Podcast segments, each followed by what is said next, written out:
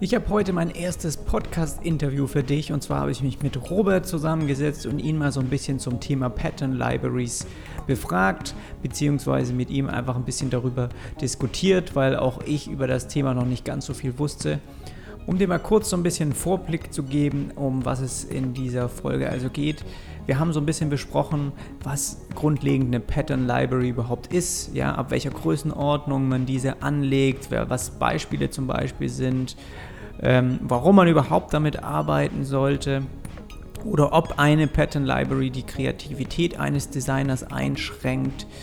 Und zudem sind wir dann auch immer weiter in das Thema reingegangen, ja, ob wie du auch als Designer Prozesse beschleunigen kannst und wie dir da auch eine Pattern Library hilft wie du insgesamt oder auch gerade im Team, ja, wenn man mit anderen zusammenarbeitet, wie man effizienter gestalten kann und dadurch eben auf lange Sicht sehr viel Zeit sparen kann und ähm, warum eine Pattern Library dir hilft, eben Konsistenz in ein Projekt reinzubringen, indem man immer wieder gleiche Styles verwendet oder eben auch ähm, ja, einfach Vorlagen verwendet oder schon vorgefertigte Module, die eben im Voraus festgelegt wurden. Das Ganze ist richtig gut auch für Teamarbeit oder für neue Teammitglieder, die dann sofort wissen und nachschlagen können, was eben so Sache ist. Und natürlich ist es auch ähm, für Programmierer gut, die in Zusammenhang mit eben Designern an einem Projekt arbeiten. Ich will gar nicht äh, noch mehr Vorblick hier geben, hör dir am besten die Folge an. Ich freue mich, dass dieses Podcast-Interview hier zustande gekommen ist und du kannst mir auf jeden Fall gerne Bescheid geben, wenn es dir gefallen hat oder wenn ich auch in Zukunft mich mehr mit Designern treffen soll, um eben über bestimmte Themen zu reden.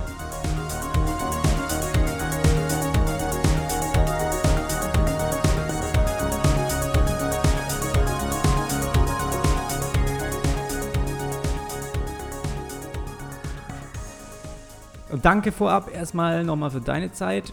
Es ist super, dass du uns hier heute ein bisschen näher auch an das Thema Patent Libraries heranführst. Und zudem ist es auch, wie du weißt und wie wahrscheinlich auch die Zuhörer wissen, mein erstes Podcast-Interview, was ich natürlich auch richtig gut finde. Und ich plane auch in Zukunft noch ein bisschen mehr von dieser Sorte zu machen. Und ich glaube, dass es auch so der richtige Weg ist, einfach sich mit anderen Designern zu connecten und über bestimmte Themen ähm, zu sprechen, so wie auch heute.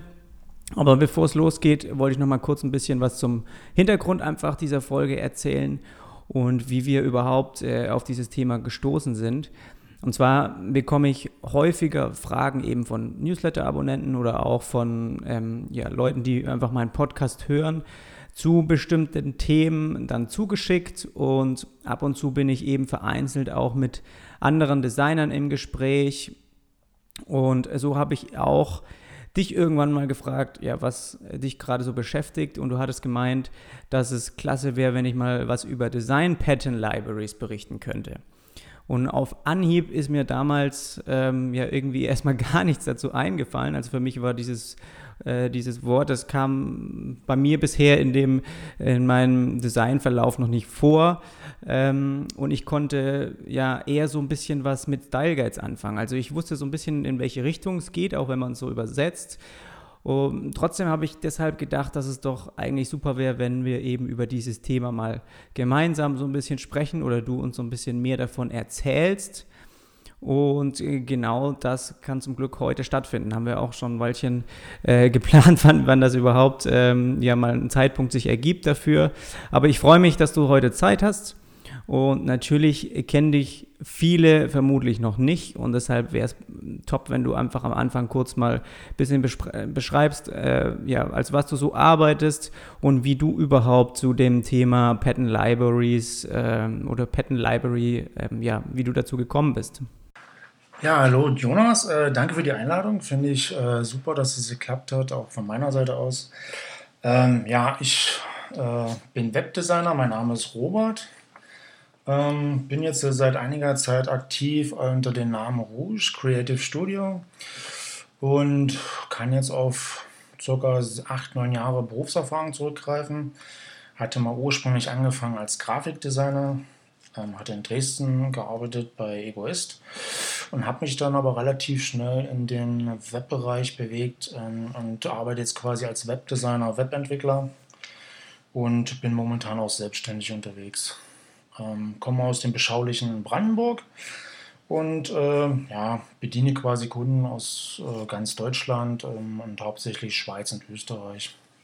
Sehe ich das richtig? Du bist äh, also du bist Designer, also Webdesigner, aber du programmierst auch Webseiten, richtig? Genau, also ich bin da ein bisschen interdisziplinär unterwegs. Ähm, habe wie gesagt mit dem Web, äh, Webdesign angefangen und hat sich dann im Laufe des Jahres so ergeben, dass ich dann auch so ein bisschen äh, programmiertechnische Sachen mit übernehme.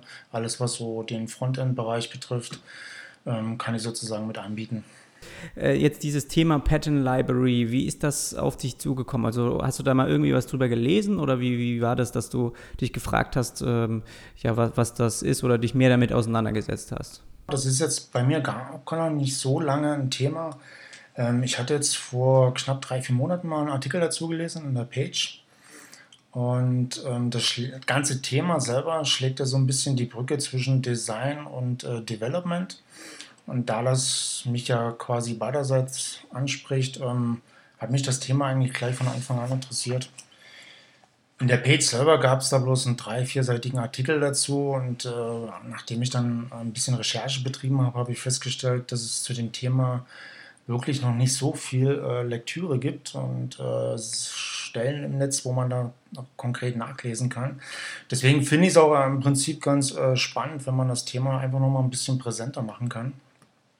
Und ja, seit gut drei, vier Monaten interessiere ich mich da halt dafür, habe mich jetzt äh, da auch einschlägig eingelesen und ja, wenn das noch ein bisschen äh, publik wird, das Thema, finde ich, wäre ganz prima.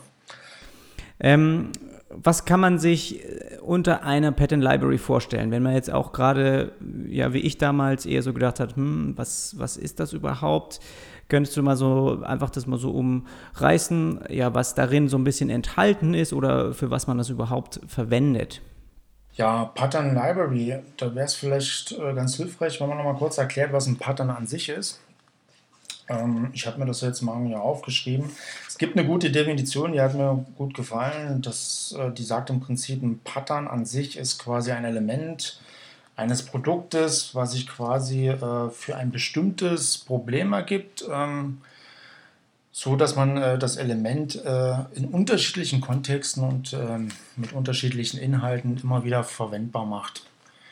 Das ist quasi ein Pattern, ein Element, was sich äh, zu verschiedenen Problemstellungen äh, immer wieder anwenden lässt. So würde ich es einfach mal beschreiben. Und da könnte man im Prinzip auch gleich äh, quasi das Ganze zum Style Guide abgrenzen. Ähm, Style Guide an sich ist ja eher so aufgebaut, dass man vorab zu einem bestimmten Projekt äh, gewisse Designprinzipien festlegt und daraus ableitet, tut man äh, quasi ähm, die grafischen Grundlagen festlegen und definieren. Daraus ergibt sich ja dann der Style Guide. Und äh, eine Pattern oder eine Pattern Library ergänzt quasi das Ganze nochmal, beschreibt sozusagen nicht nur das Aussehen von Elementen und Komponenten, sondern äh, beschreibt äh, quasi noch Verhaltensweisen und Interaktionsregeln.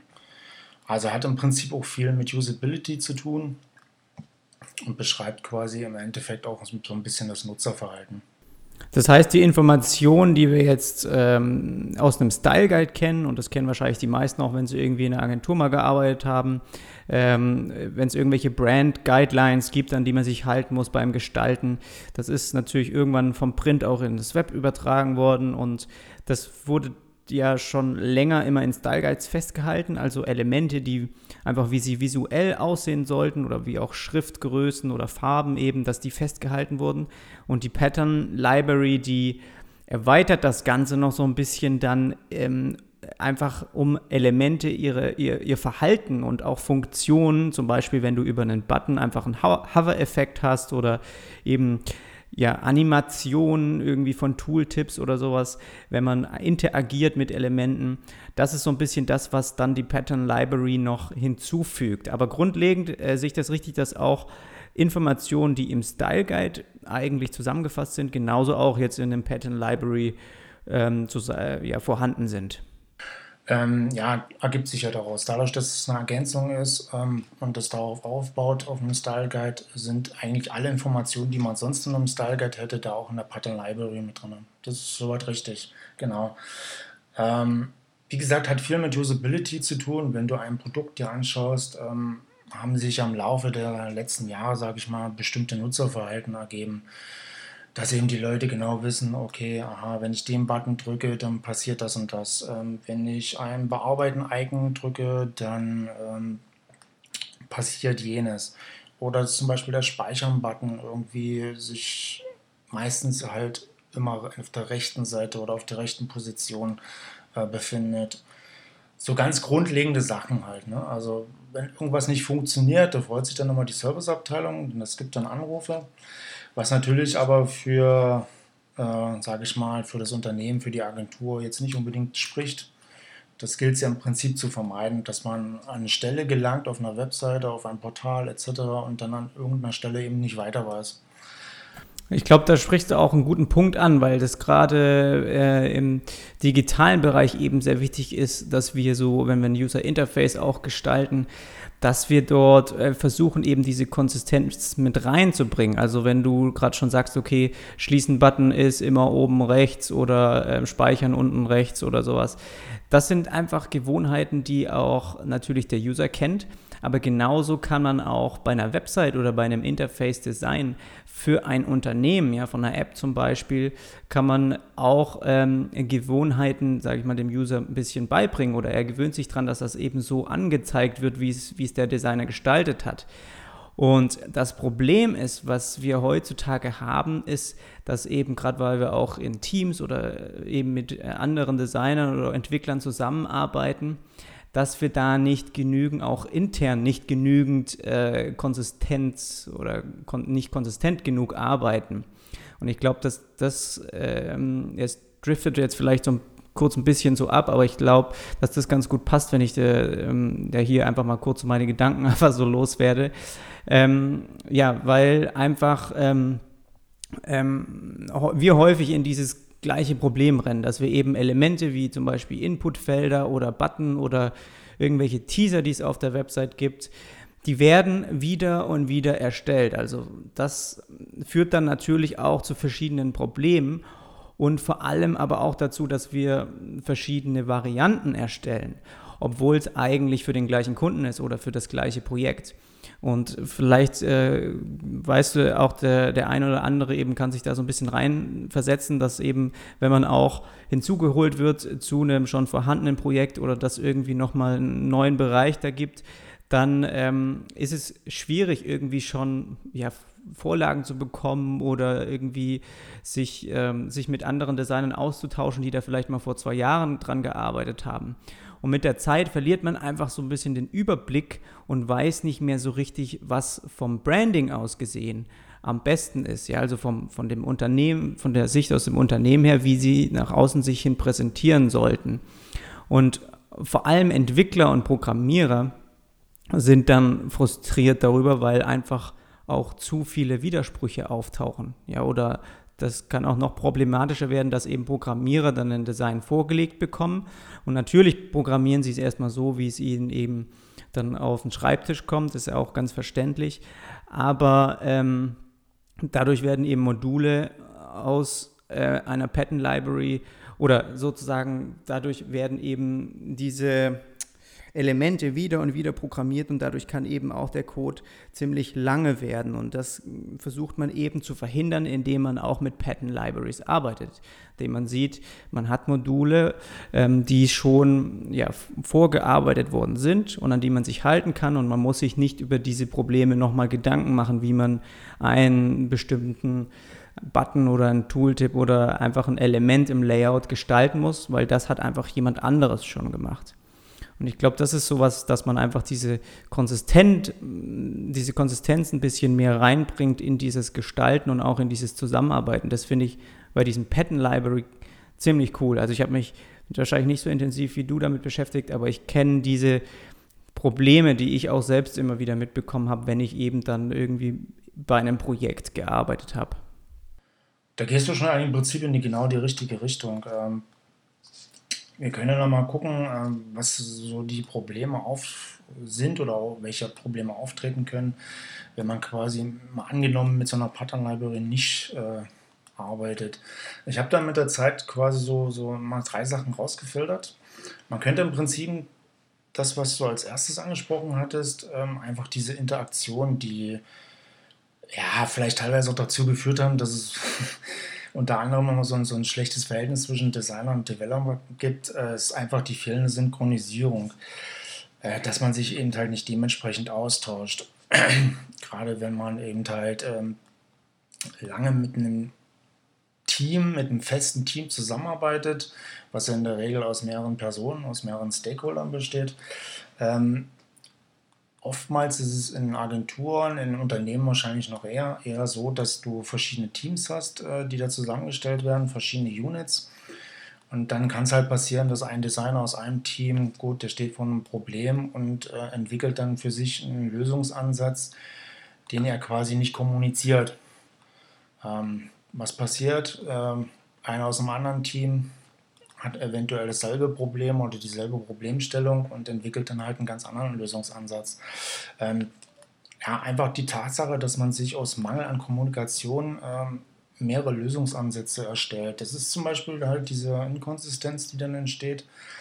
Ähm, man weiß dann irgendwann gar nicht mehr, ja, welcher Lösungsansatz ist denn jetzt für welche Problemstellung die schnellste.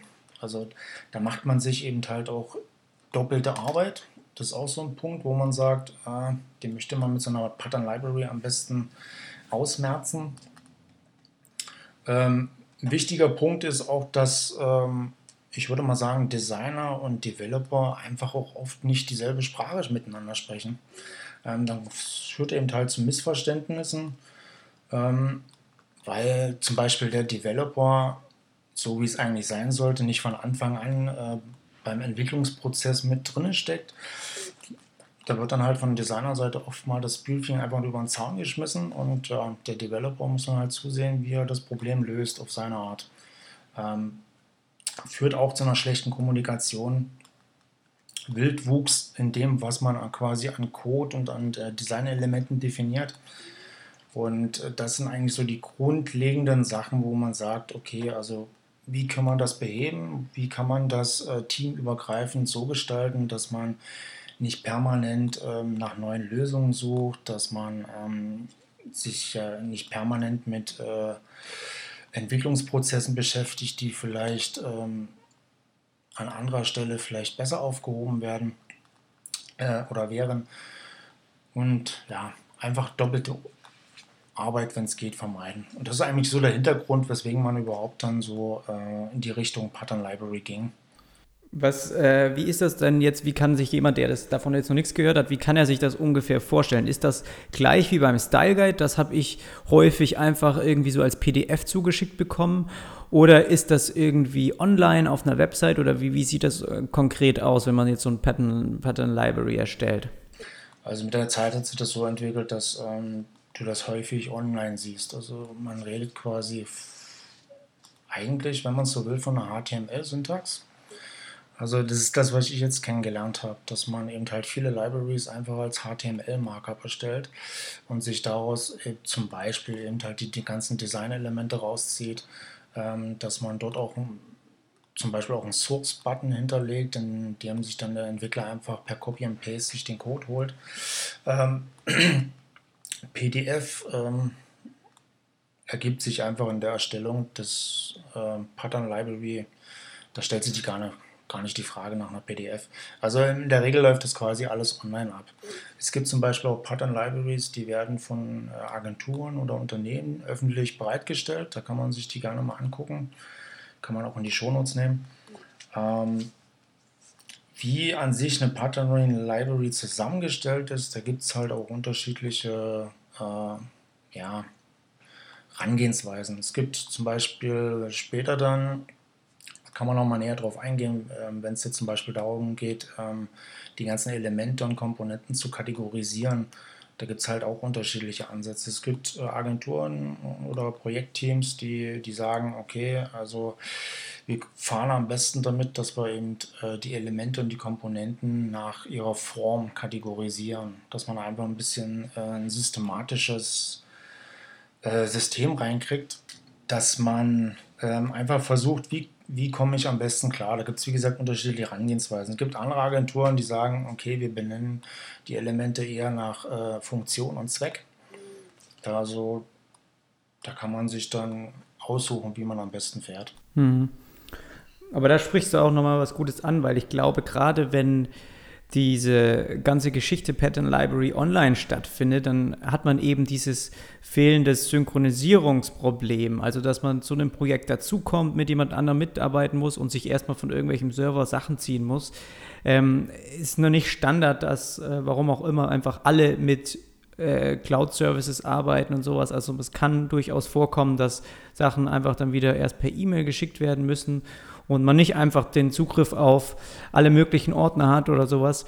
Und das kann man damit halt ausschließen auch, dass wenn man, wenn das Ganze online stattfindet, dafür eine extra eine Website angelegt wird, dann ist er sozusagen jedem zugänglich. Jeder Designer und auch jeder Entwickler kann sich dort ähm, ja schon vorgefertigte äh, Dinge anschauen, wahrscheinlich ähm, auch ähm, irgendwie den Code dazu, auch als Programmierer schon ähm, sich nochmal angucken, okay, wie das konkret aufgebaut ist. Und auch für Designer ist es, glaube ich, hilfreich, wenn man einfach das dann sich strukturiert auf einer Website einfach nach und nach ähm, sich anschauen kann. Also das ist definitiv ein Fortschritt oder ein Vorteil, auch wenn man es gegenüber jetzt einem Style Guide als PDF oder sowas sieht. Also ich, ich würde wahrscheinlich ein bisschen vorgreifen. Ähm, es könnte, wenn ein Partner oder eine Library einmal erstellt wurde, dann geht es ja auch darum, die zu warten und zu pflegen. Also das ist zum Beispiel auch ein Punkt, wenn man von vornherein nicht sicherstellen kann, ist, dass man sich äh, um die Wartung und die Pflege selbst, äh, wenn man da keine Zeit und keine Ressourcen dafür hat, dann ist es halt schwierig, äh, das überhaupt in Erwägung zu ziehen, eine zu erstellen. Also nichts ist ungünstiger als eine unübersichtliche, nicht aktuelle Pattern Library. Ähm, und gerade in Bezug auf Wartung und Pflege solcher Library gibt es halt auch unterschiedliche Ansätze.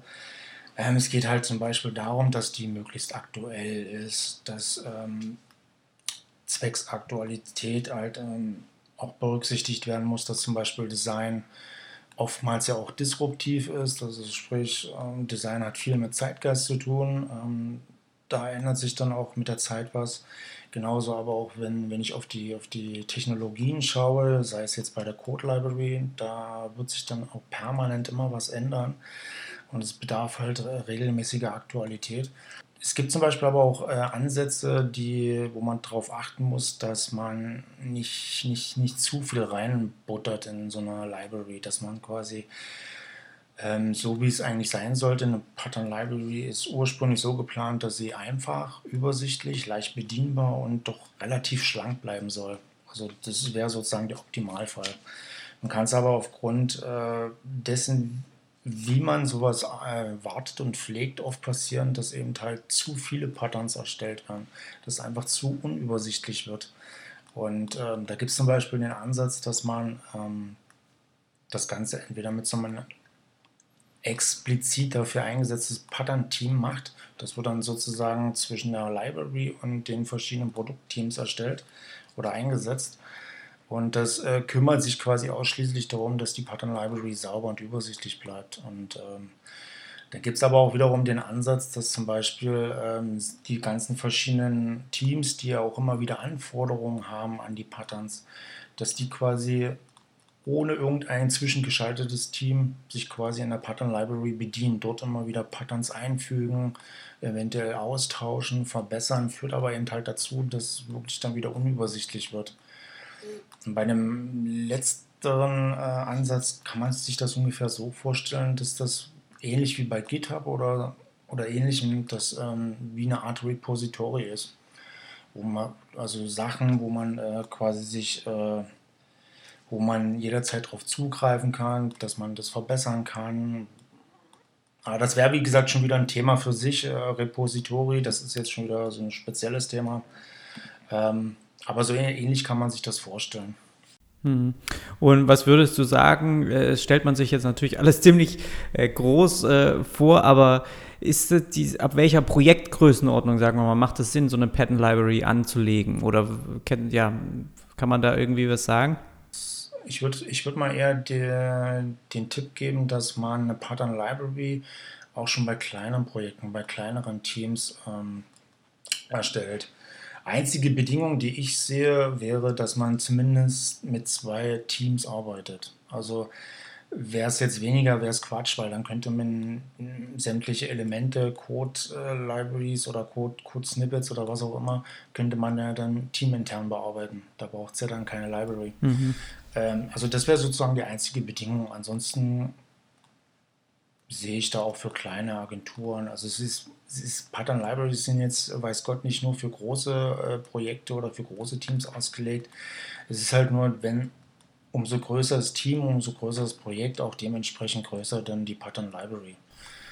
Ja, für, ich denke auch, wenn man ähm, sich nochmal vor Augen hält, was so im Prinzip die Pattern Library, was die Vorteile sind oder was sie überhaupt ähm, äh, für was man sie überhaupt erstellt, dann ähm, kann man das eben gut auch auf kleine Website-Projekte übertragen. Wenn man sagt, okay, man erstellt sich irgendwie eine Bibliothek, damit der Designprozess beschleunigt werden kann oder damit man effizienter gestalten kann, ja, damit man Zeit spart auf lange Sicht, also wenn man wieder und wieder irgendwas gestalten muss oder wenn man eben, dass man Konsistenz äh, konsistent arbeitet, wenn man immer wieder gleiche Styles verwendet. Das ist ja auch äh, möglich, wenn man zum Beispiel alleine, also sage ich jetzt einfach mal, äh, wenn ich eine Website gestalte und mit Sketch arbeite und dann diejenigen, die mit Sketch arbeiten, die wissen, dass man da auch Symbole erstellen kann und man erstellt sich auf diese Weise sozusagen auch kleine Templates, Vorlagen, die man ähm, verwenden, immer wieder verwenden kann. Das ist einmal am Anfang vielleicht ein bisschen mehr Arbeit, aber am Ende spart es dir Zeit. Und ich glaube, das ist so auch der Gedanke eben bei so einer Pattern Library, dass man guckt eben, dass, äh, ja, dass es irgendwie, dass man einen Weg findet, wo man eben effizienter, konsistenter und auch im Team ähm, mehr oder das ein bisschen besser verteilt und auch guckt, dass man eben dann Zeit oder Prozesse beschleunigen kann. Und ich glaube, das fängt kann auch klein anfangen. Also selbst wenn ich für mich selbst eine kleine Library erstelle, eine Bibliothek, ähm, von der ich quasi immer wieder ähm, was, äh, was von verwenden kann, wenn ich an einem Website-Projekt arbeite. Aber natürlich ähm, die, was man, oder da, diese Vor- wenn man Pattern Libraries im Internet irgendwie mal sieht, das ist immer wieder äh, schon von ziemlich großen Unternehmen veranschaulicht, die natürlich auch dann das Budget und die Zeit zur Verfügung haben, das von irgendwelchen Teams erstellen zu lassen. Aber es ist gut, dass man, dass man schon mal zusammenfasst, dass es auch wirklich bei kleineren Projekten auch schon Sinn macht. Ähm, dazu müsste man aber noch allerdings festhalten, es geht ja bei einer Pattern Library darum, wie du ja schon sagst, um Wiederverwendbarkeit, ähm, um Zeitersparnis.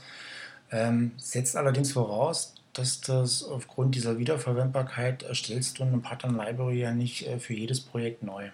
Das muss man sich dann halt vor Augen führen. Also man, man erstellt die sozusagen unabhängig von irgendwelchen Projekten man hat ja irgendwann für sich erkannt, okay, also wir haben jetzt hier Elemente, wir haben jetzt hier ähm, Code, den kann man immer wieder verwenden für eine verschiedene Problemstellungen.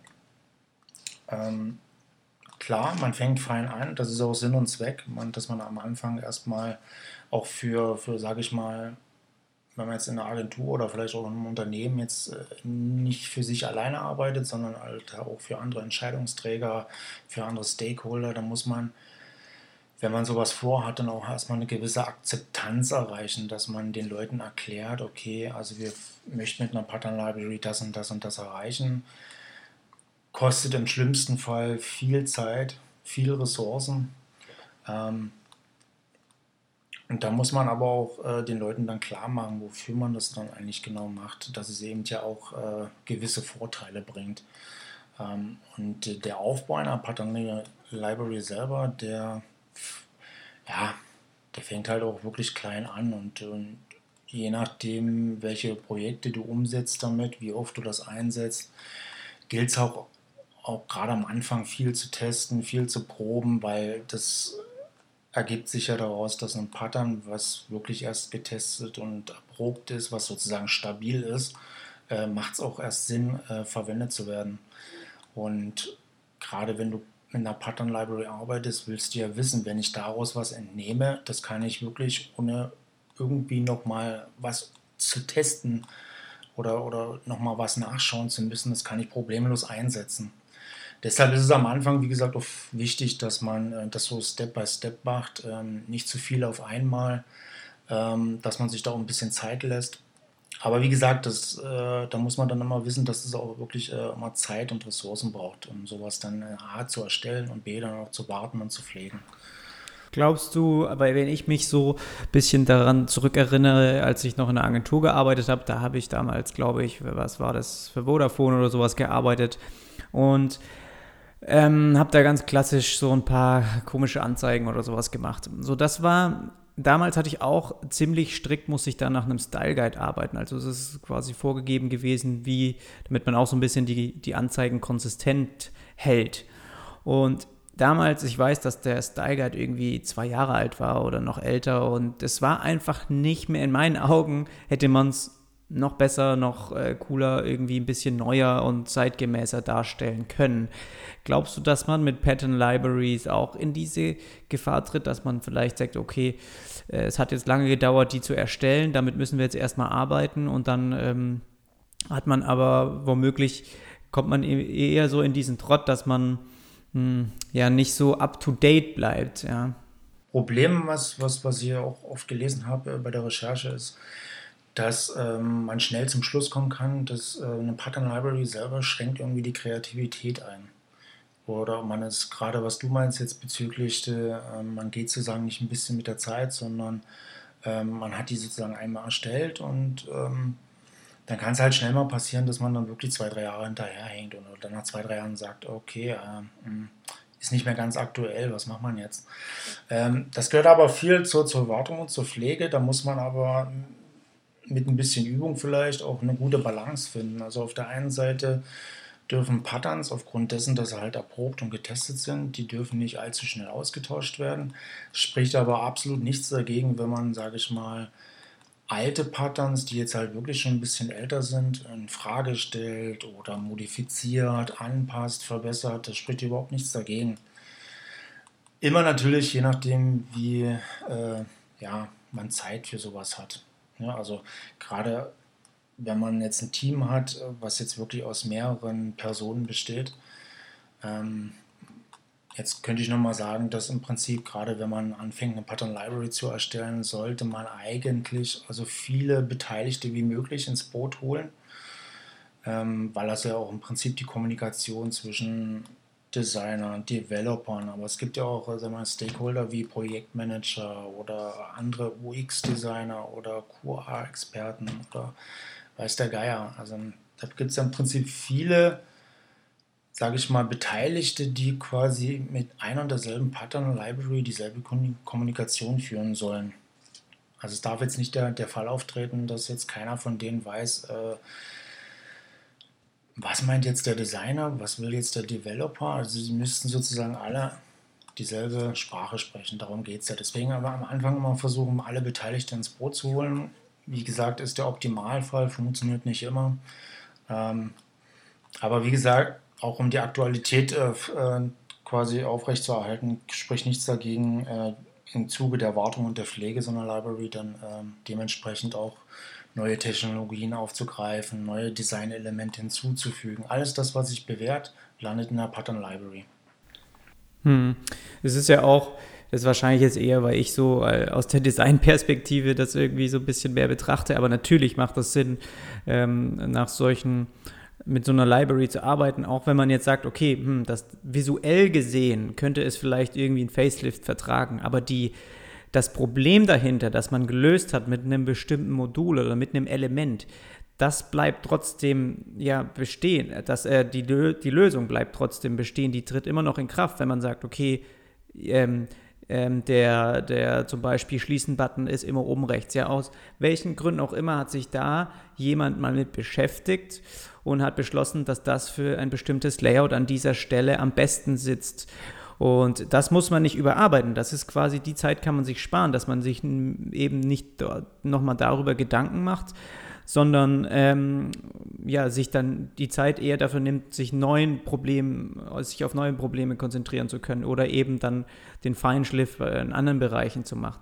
Und das ist, glaube ich, auch, ähm, ja, das ist auch äh, was, wo man sagt, okay, kann visuell vielleicht veraltet sein, aber die, Usability und wie man es bedienen kann, ist trotzdem noch ähm, sehr gut. Also es geht, geht ja auch bei einer Pattern Library nicht unbedingt nur um Farben und Schriften oder wie irgendwie wie groß Elemente sind, sondern eben auch mal um vielleicht Texte oder wie Beschreibungen, wie lang die sein sollen oder warum die an welcher Position sind.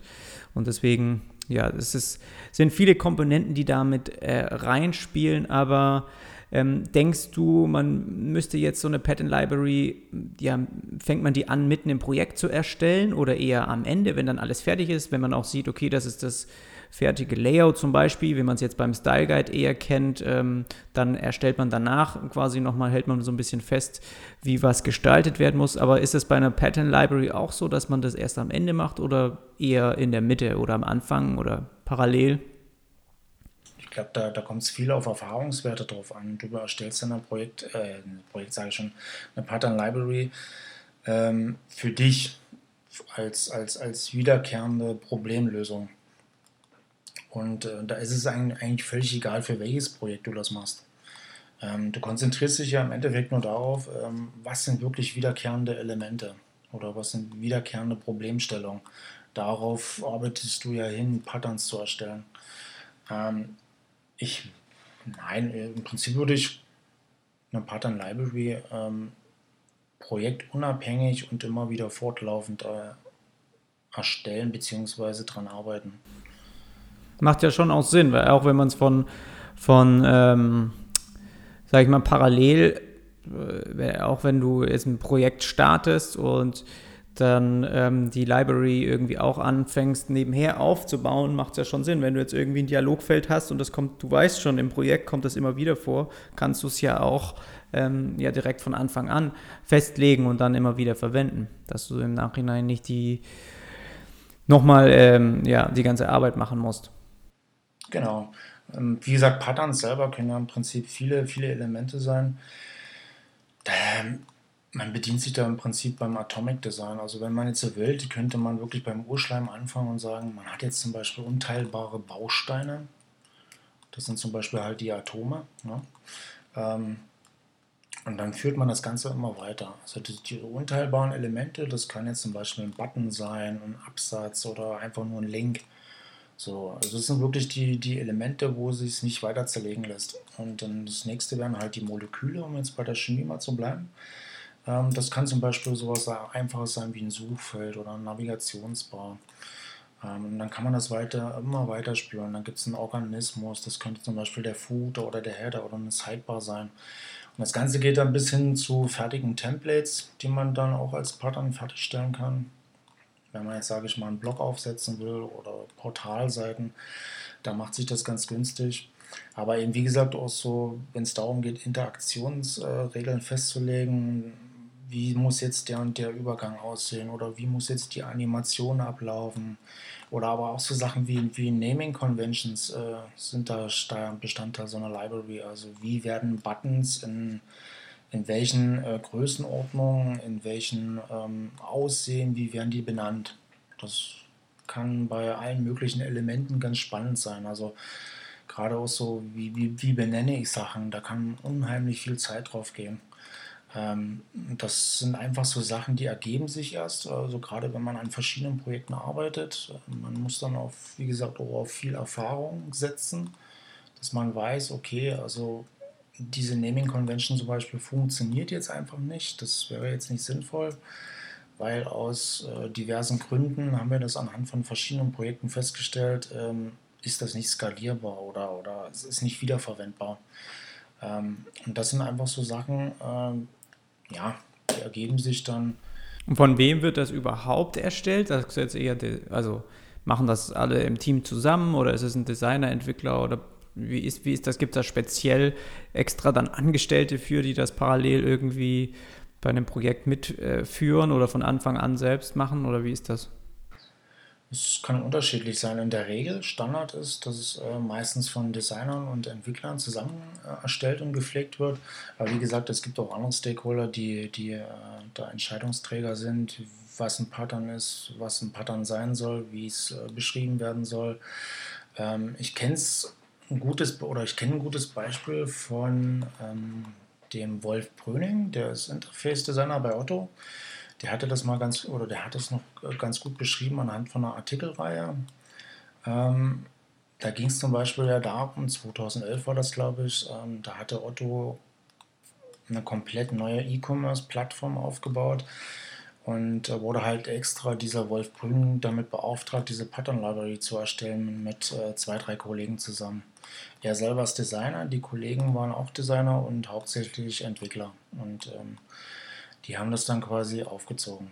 Also wer das konkret ist, kann man nicht äh, konkret benennen, sondern äh, das kann unterschiedlich von Designer, Entwicklern, Projektmanagern, von irgendwelchen äh, Beratern.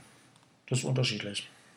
Ich habe ein paar Beispiele, also für jeden, den es jetzt interessiert, wie das konkret mal aussehen kann.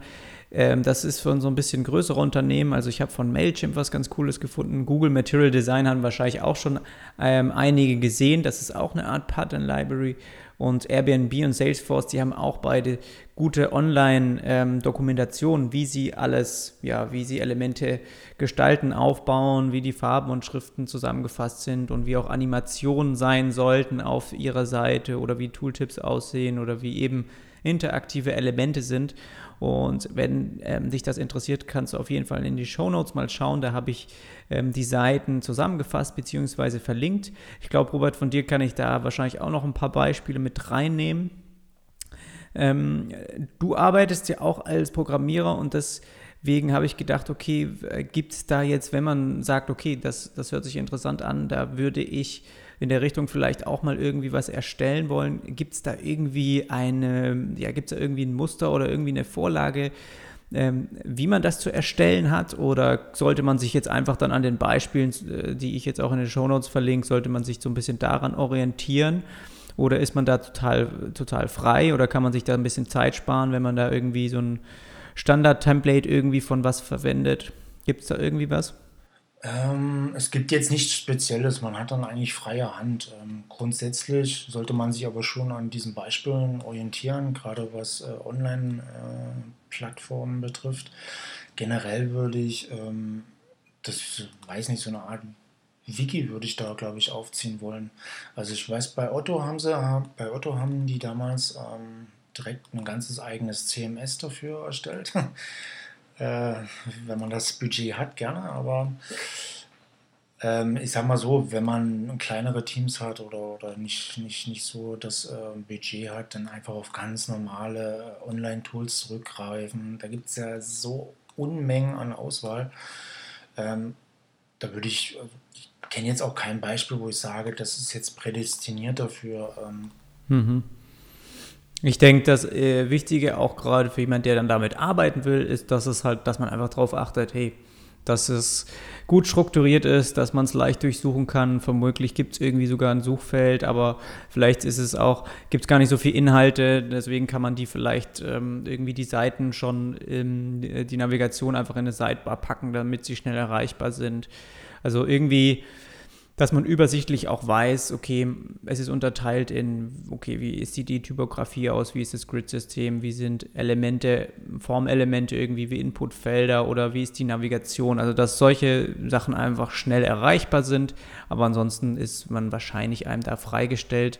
Aber natürlich ähm, ja, kann man sich da, um es sich einfacher zu machen, sich an den Beispielen orientieren.